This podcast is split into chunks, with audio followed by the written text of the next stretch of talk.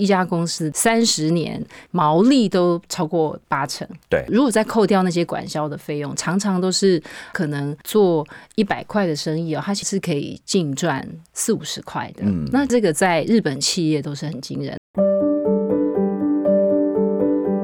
一本好书，一个观点，欢迎来到商周读书会。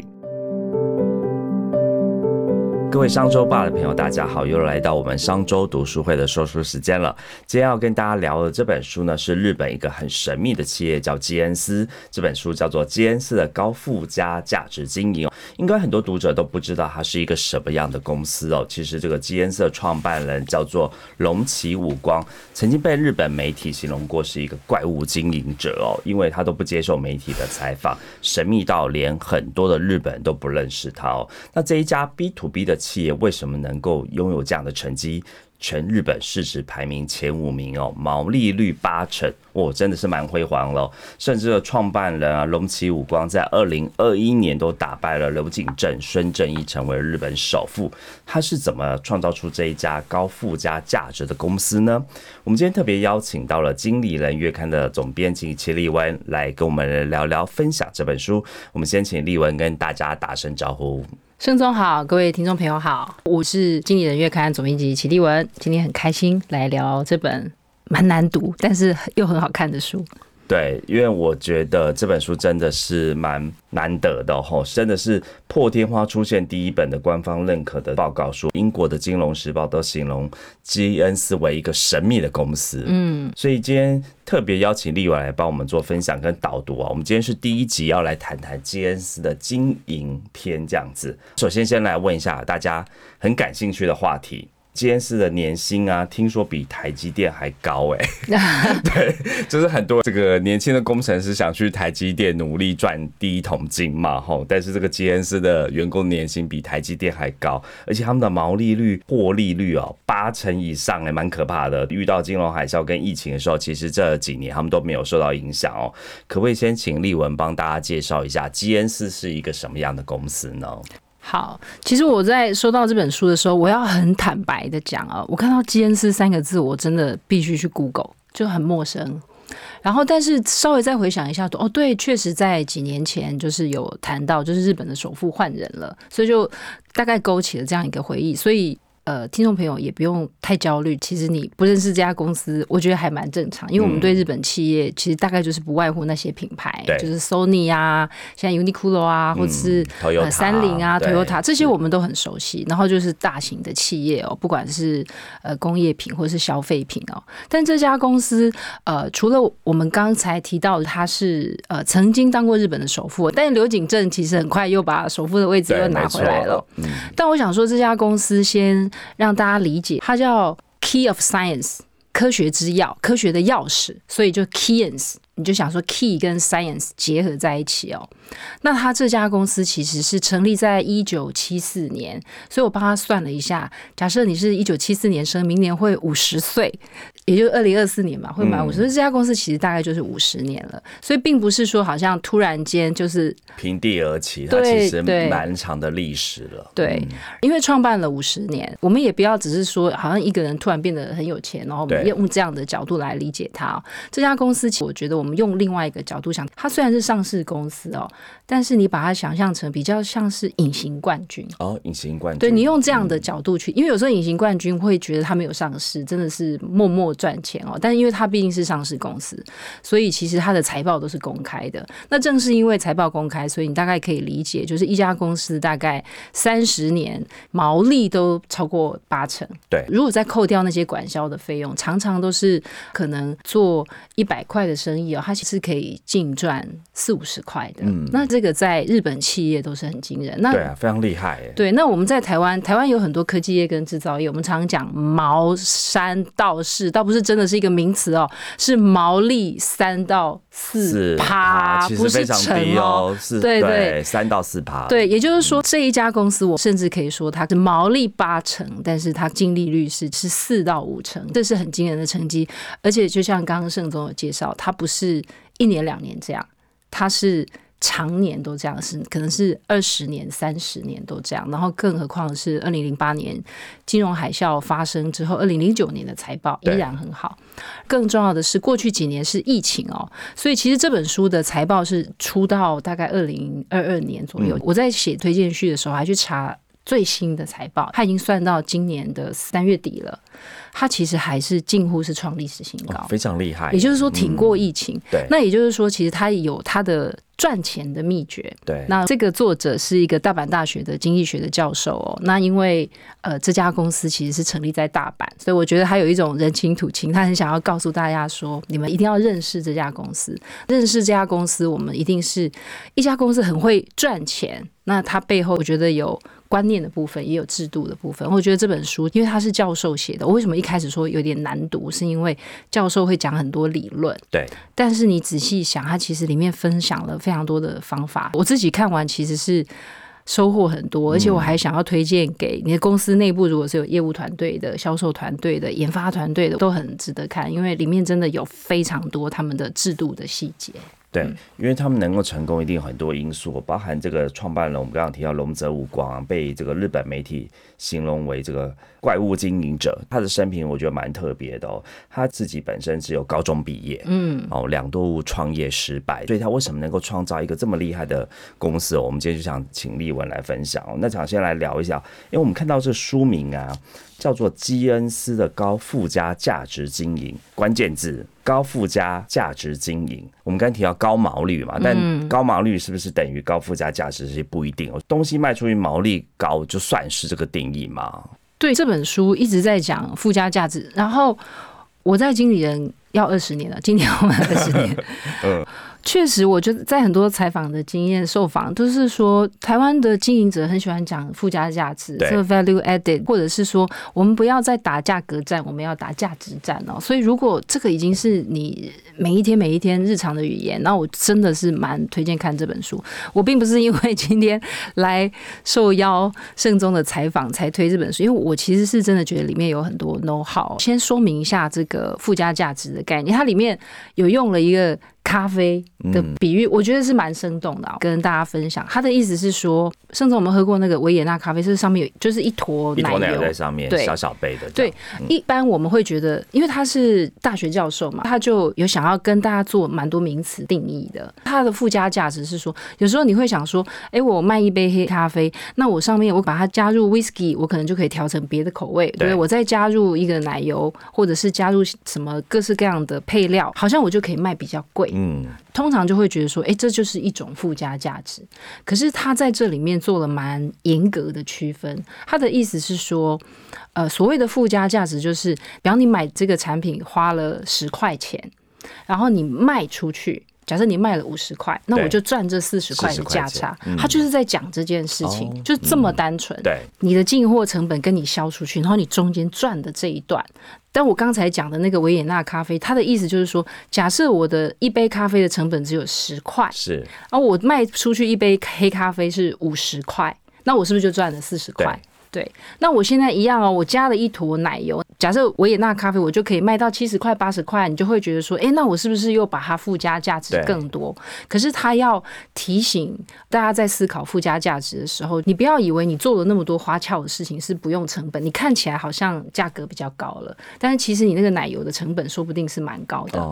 然后再来就是说，你其实搞不好它的调制的流程，或者是无形中在过程里面加了很多道工序。对。那这些一扣掉，你就会发现说，哎，其实卖一杯咖啡净赚四十块，卖一杯维也纳加了奶油的，说不定只有净赚三十八块。嗯，所以他的意思就是这样，你不要觉得好像加东加西，你就会所谓的附加，附加价值会让人家觉得好像是加东西进去。对，他其实不是这样，他的意思是说我其实就是一个原材料。然后呢，透过我的技术的创新、观念的创新，瞄准顾客的需求，我可以赚到最高的毛利。他强调这个，我觉得还蛮重要。还有一个我想要强调，为什么他很重视毛利？他不一定重视净利哦，因为毛利就是说我就是买十块卖出去，我就赚这个叫毛利嘛。可是我们要扣掉，比方扣掉我跟盛中的对对，那这个就是我们比较算到净利的部分嘛。那他的意思是说，哎。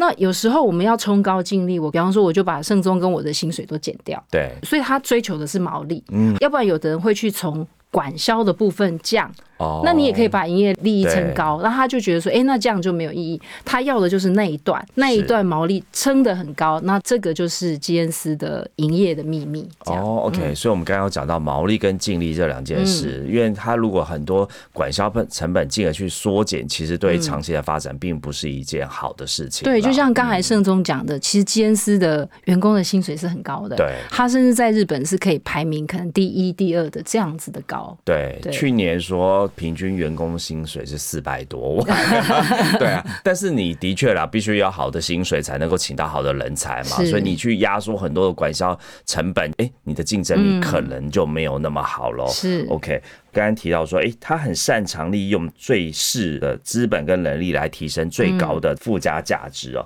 所以如果我们来看二零二二年基恩斯的财报啊，其实它的毛利率高达百分之八十二。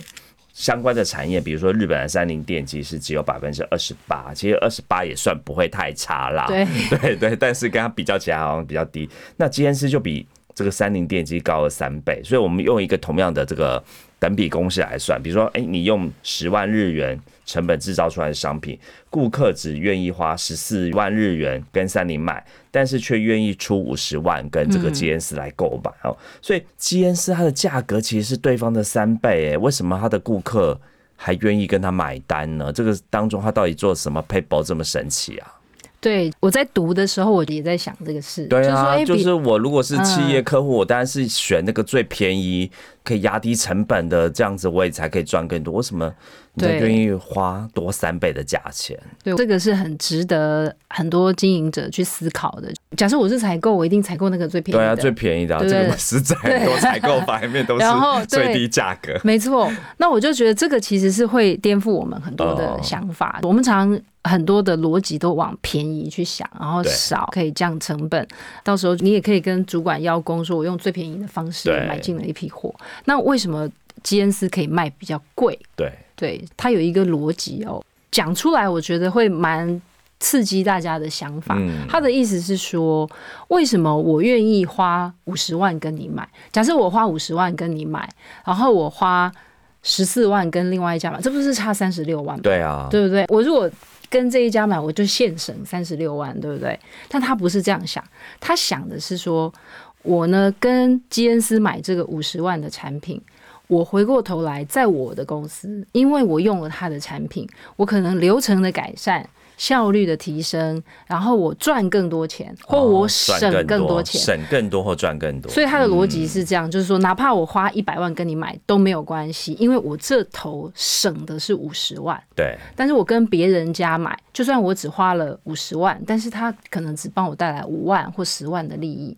所以对客户来讲，就是我是花了一百万没有错，可是我省了五十万，所以他用长期来看嘛，你今天省了五十万，明天省了五十万，后天省了五十万，那是很。惊人的数字，我觉得这是基恩斯这家公司蛮重要的一个管理的逻辑、经营的逻辑，就是说，我想的是这家公司它透过使用我的产品可以达到什么效益哦。很多客户以客户为没错没错，很多业务想到的那一端是盛宗，你赶快买我的产品，对你快下单吧，你赶快下单。对，可是他们经营业务的方式是。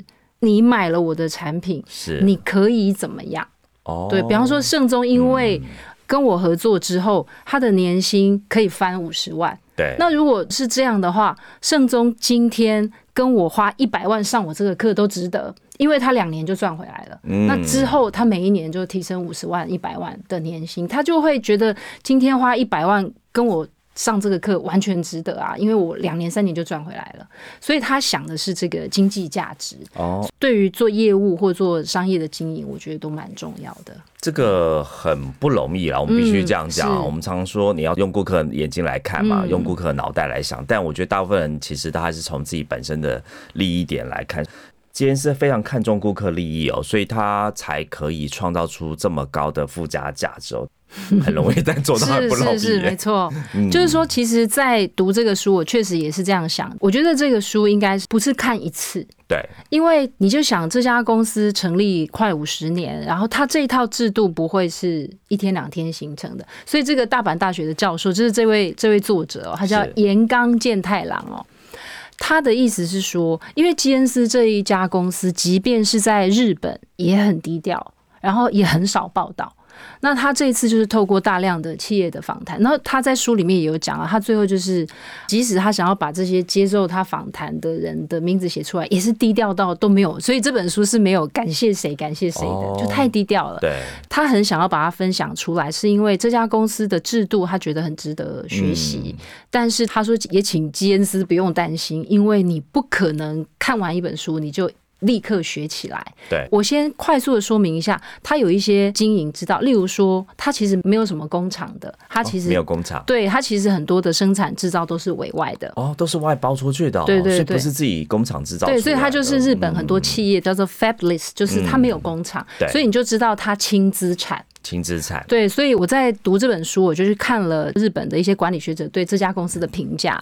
那像大前研一就是日本的管理大师，他就有讲这家公司就是轻资产，就是我让我自己很轻盈，那他的 core 他就保留他的核心竞争力。嗯那他的核心竞争力就是说，刚讲的，因为是站在客户的需求，所以他会去帮客户想象怎么样降低成本、提高经营效益，所以他们就会知道他们的研发很重。那再来，他要这么站在客户的角度想，所以他的业务团队哦，大家也可以想一想，你现在经营的业务团队，假设你公司规模比较大，尤其是外商，可能在台湾都找了很多代理商帮你卖你的产品。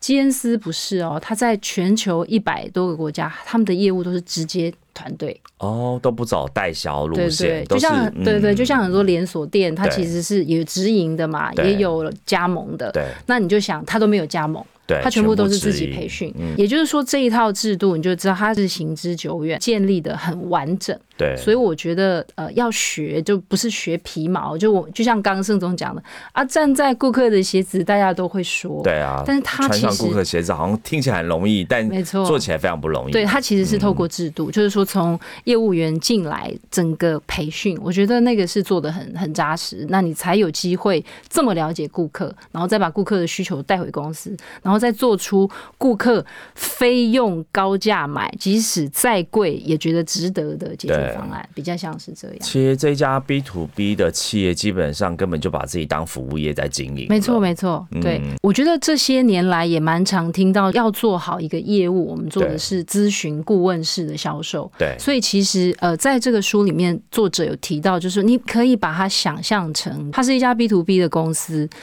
它在公司有九个事业部，因为我们真的会比较少看到感测器啊、量测的设备啊。其实，在疫情期间，为什么他业绩会更好？是因为很多的工厂开始要无人化、自动化，对所以他的那个设备就卖得更好。他在这个过程里面，因为他非常的深入顾客的工作现场，他就可以很清楚的掌握他们的需求。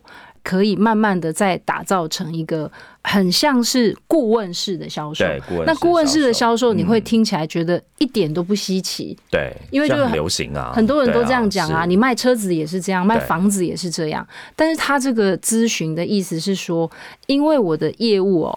跑遍了所有的客户，你看哦，你如果盛宗是某工厂的技术人员，你就只知道你公司的设备。可是我一个业务，可能跑了十家、百家、千家公司，所以我就会知道很多不同的状况。哦，所以我收集到很多顾客的痛点是什么了，对，嗯所以他们其实把自己当做很像是就是 B to B 公司里面的麦肯锡。哦，他比较用这样的角度，所以我们现在会讲说，站在顾客的角度，或者是顾问式销售，都很稀松平常。对可是大家在面临实务上最难的就是说，如何把顾问式销售变成你工作团队的能力，然后如何让站在顾客的角度思考，不是口号，而是可以落为日常的工作。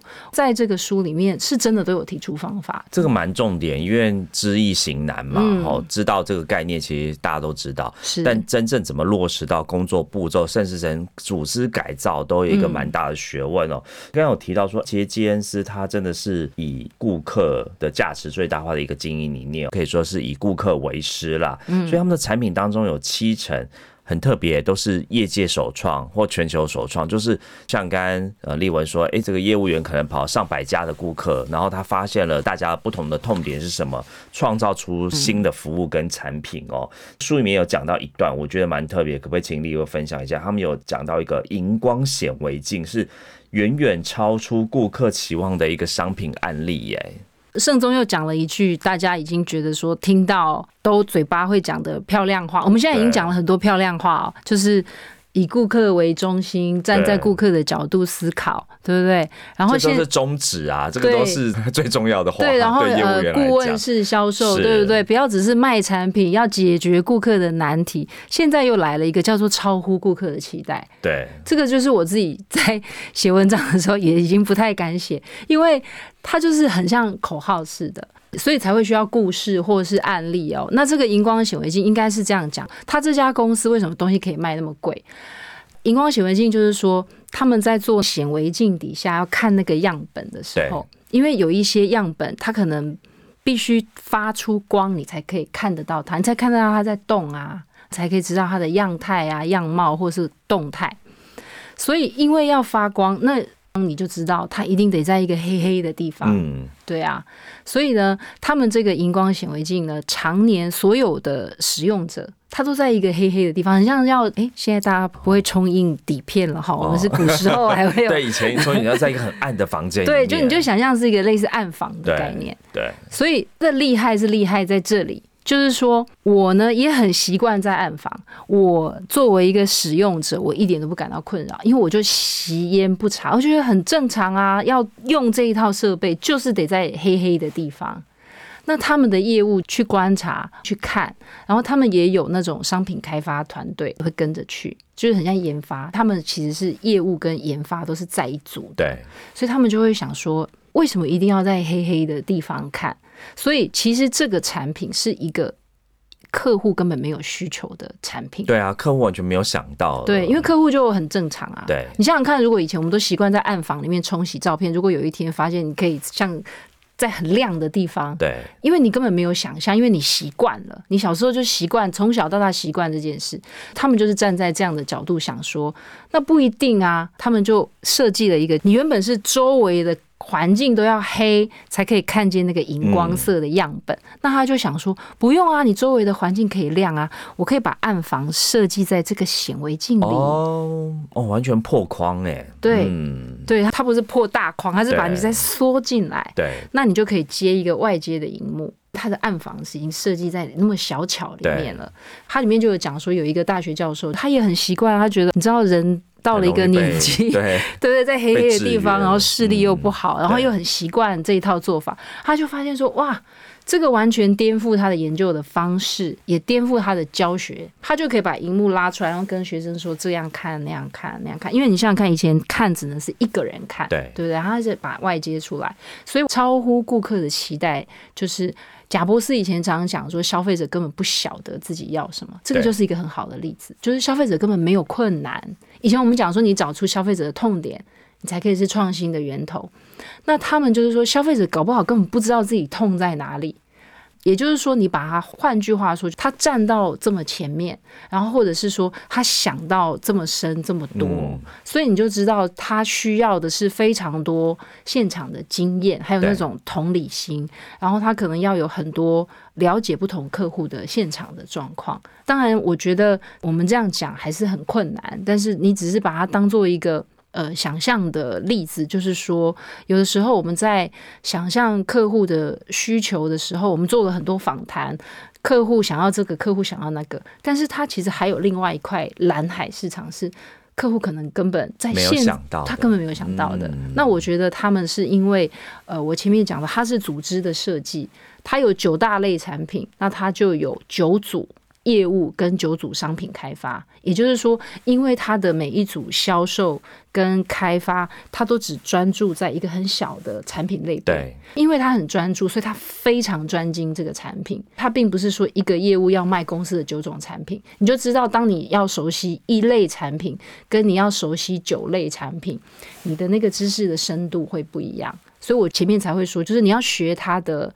经营或是盈利的秘诀，你你要学的是它背后的制度。那这个制度是需要花时间建立，因为它可能都会改变现在的组织的设计，还有员工的工作的心态，其实很不同的。它这个就像那个武侠小说里面那个古都九剑，对你学好那个第一剑 是就是打败天下无敌手这样子。但是练那一件真的要练不止十年。对，好、哇，真的是，我觉得讲的这些，我们刚才从头到尾聊到现在啊，其实这些心法大家都知道的，嗯但这个 SOP 跟这个 mindset 怎么改哦，真的是蛮需要技巧跟方法，所以看这个书真的。不止读一遍，要读好几遍。是 OK，好，那我自己看到书里面有一段，我觉得蛮有意义的。我就说我们一直讲获利这件事情，嗯嗯嗯赚钱这件事情，好像都是对这个企业主来讲哦。但是今天是很特别哦，他们说这一个产品的销货毛利率啊，如果低于八成。他们就不会推出，因为推出这个产品如果毛利太低，其实是对社会没有贡献的。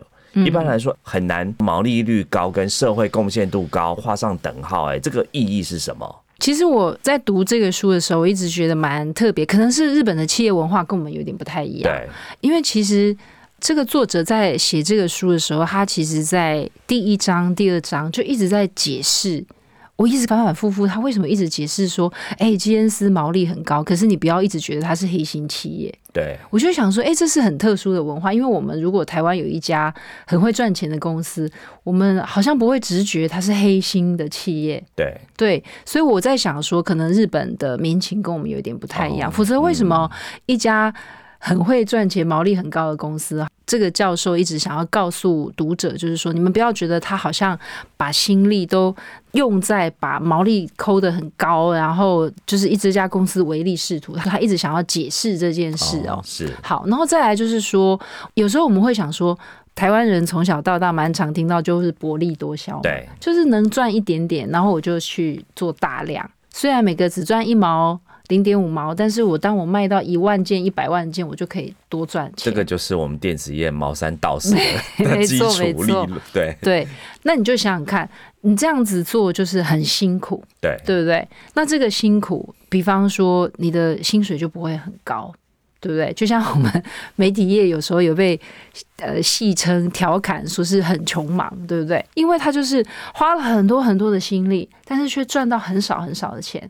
对于基恩斯这样子的经营理念，我认为他想的应该是说，你既然一样来忙一天，来忙一年，来忙一辈子，那我如果可以让你赚更多的钱，你想想看哦，当一个员工可以获利很高的时候，他就汇集是一家人或者是一个家族，所以他们认为我让员工有很好的工作的收入，其实也是一种社会的贡献。然后再来就是说，我们本来就会希望自己是一分耕耘一分收获，但如果可以有一分耕耘可以有十分收获，我觉得这个会是成本效益比较高的事情。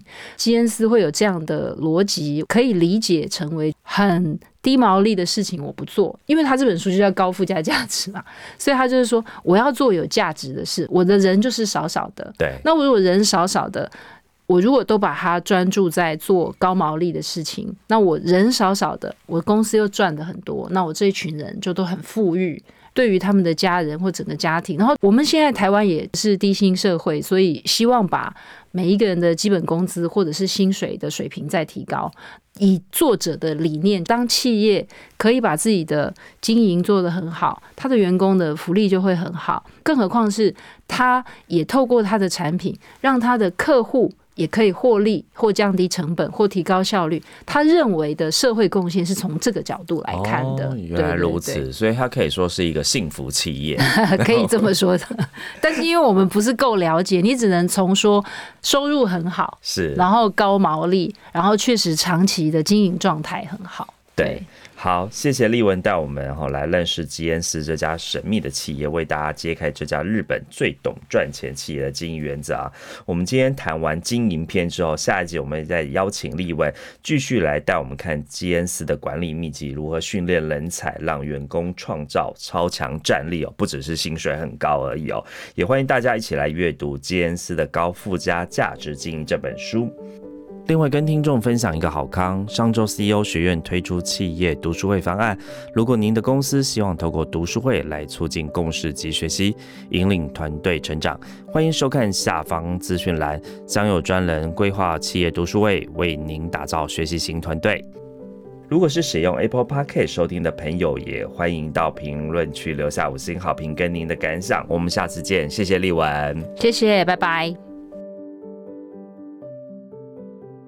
商周读书会集结商业周刊出版的好书选读，邀请您订阅 Podcast 商周吧，或是按赞追踪 FB 粉丝团商周读书会，掌握最新出版讯息。